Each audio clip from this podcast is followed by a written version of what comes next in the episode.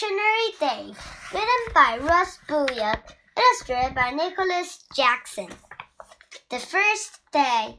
It was Ben's first day at his new school, and he was worried that he wouldn't make any friends. He was small for his age, and everyone here sounded funny. It's because we're from Mississippi, his dad explained when Ben asked why.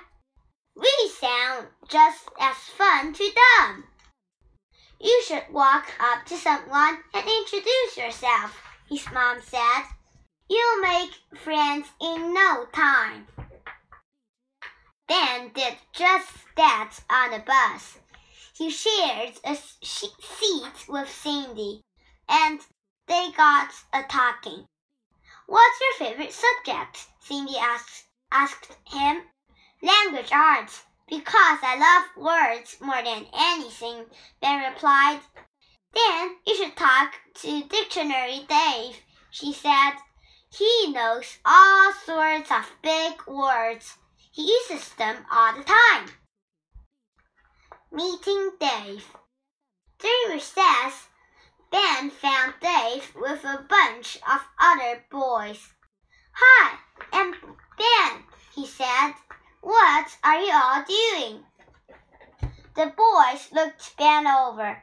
Dave raised an eyebrow and in his proudest voice stated, We're looking at a very pungent comic book. May I see it? Ben asked. asked. Dave paused, then handed the comic book to Ben. Ben sniffed it and said, I don't smell anything. You said it was pungent. It is. Dave snapped and grabbed back the book. Look at these adamant drawings. Ben tilted his head and looked confused.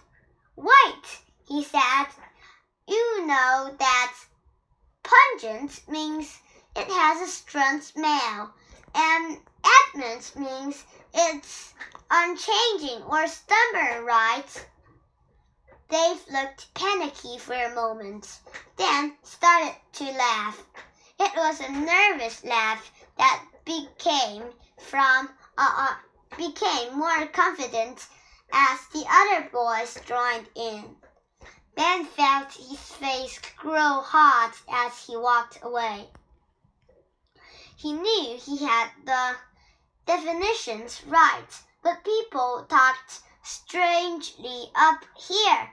Maybe words meant different things too.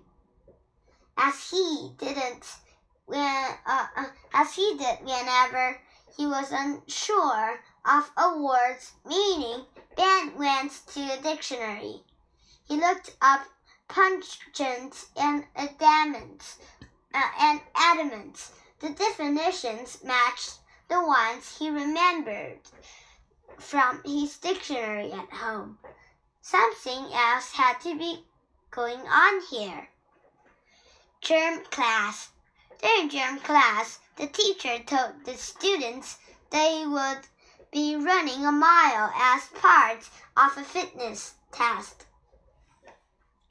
I'd rather be arbitrary than run a mile, Dave quipped. The other kids laughed. Do you mean stationary? Ben asked quietly. Arbitrary means down for no reason. Stationary means not moving. I means what I said, Dave hissed. Stop being a know it all. Ben was about to get mad until he saw Dave blush.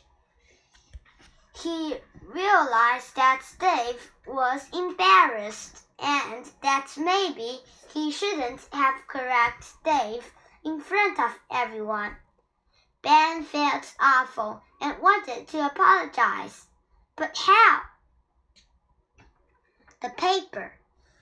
Ben found his chance in a language arts class.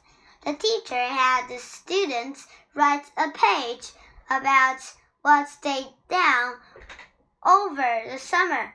Then she had them exchange their paper with someone else to review. The teacher paired Dave with Ben. Ben read, My summer began with a fiendish trip. My family traveled to my aunt's abolish. It was strange. Although Dave used the wrong words, he spelled them correctly. When it was time to talk about each other's papers, Ben began to apologize. First, I'm sorry. I didn't mean to embarrass you, he said. You seem to like words as much as I do. Dave looked at him suspiciously. I love words, he said. I can tell you are an amazing speller. Where did you learn to spell like this? Ben asked. My brother gives me all his old vocabulary quizzes, Dave said proudly. I study the words and their definitions every night. Did he earn good grades on the quizzes? Ben asked. Dave thought about it for a moment. I've never seen a grade on any of them, he mumbled. Ben watched as it sank in that Dave's brother had played a prank on him. Don't worry, you're going to get a good grade on this, and I'm going to help you, Ben said. Becoming friends. See, fiendish means evil or cruel, like that prank your brother played on you. You had a great summer, right? Ben asked. Dave nodded. Ben flipped to another page and said, I marked ter uh, terrific at a replacement. What do you think? Dave looked at the dictionary entry. At the end was a list of synonyms. How about outstanding? He said. Uh, he asked. That will work.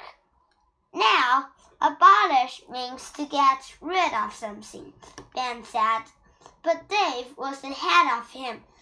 He looked up house, found the definition, then found a synonym he wrote down a boat. Ben and Dave worked uh, through both papers. Finally, Ben set his pencil on his desk. I reckon we're down here, he said. Dave smiled at him. I reckon so. He agreed. Maybe sometime you could teach me how to speak Mississippi. I'll teach you during lunch. Uh, during lunch, Ben said. They turned in their papers and walked down the hall together, laughing. In the end, they both earned good grades, but more importantly, they both found a good friend.